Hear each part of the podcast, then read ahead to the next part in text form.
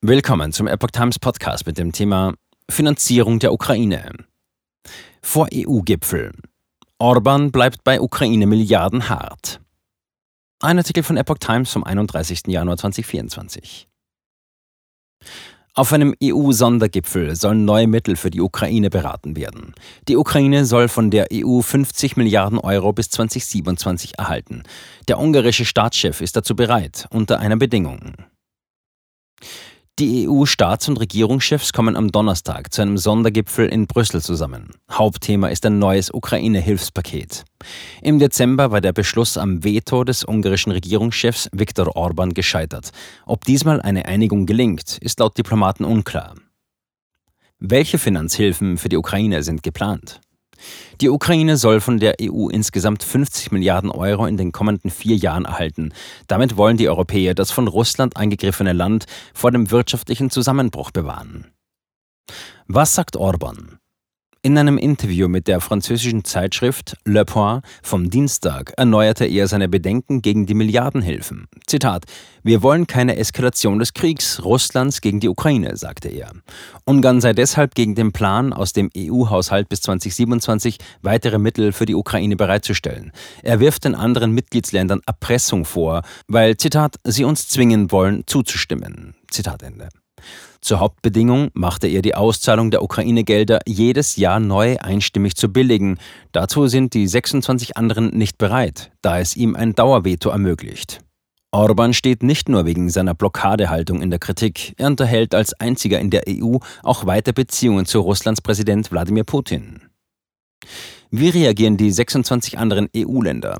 Sie werfen Orban ihrerseits Erpressung vor, denn er hatte während des Dezembergipfels die Freigabe von 20 Milliarden Euro verlangt, die die EU im Streit um Rechtsstaatsverstöße in Ungarn eingefroren hat. Hinter den Kulissen wurde laut Diplomaten zugleich um eine Einigung mit Ungarn gerungen. Könnte dies mehr EU-Geld für Ungarn bedeuten? Nein, sagen die anderen Länder. Die 20 Milliarden Euro sind an klare Bedingungen geknüpft, wie Reformen in der Asylpolitik und bei den Rechten sexueller Minderheiten. Zudem hatte Geld schon beim EU-Gipfel im Dezember nicht gezogen. Die EU-Kommission unter Präsidentin Ursula von der Leyen hatte kurz davor 10 Milliarden Euro für Ungarn freigemacht und dies mit einer Justizreform in dem Land begründet. Dies bewegte Orban jedoch nicht zum Einlenken bei den Ukraine-Hilfen. Hat die EU keine Druckmittel gegen Ungarn? Theoretisch schon. Das Europaparlament dringt seit 2018 darauf, Ungarn das Stimmrecht im Rat der Mitgliedstaaten zu entziehen. Dieser fordert Konsens der anderen 26. Auch nach Abwahl der Orban-Unterstützer in Polen halten sich einige Mitgliedsländer jedoch zurück, allen voran die Slowakei.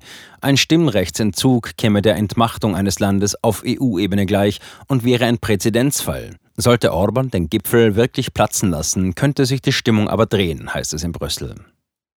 Können die Europäer Ukraine-Hilfen ohne Ungarn beschließen? Nicht, wenn Gelder aus dem EU-Haushalt fließen sollen, dafür ist Einstimmigkeit nötig. Möglich wäre laut Diplomaten ein Plan B zu 26. Weitere Hilfen auf Kreditbasis. Vergangenes Jahr flossen so 18 Milliarden Euro an Kiew. Dagegen sprechen vor allem zwei Dinge.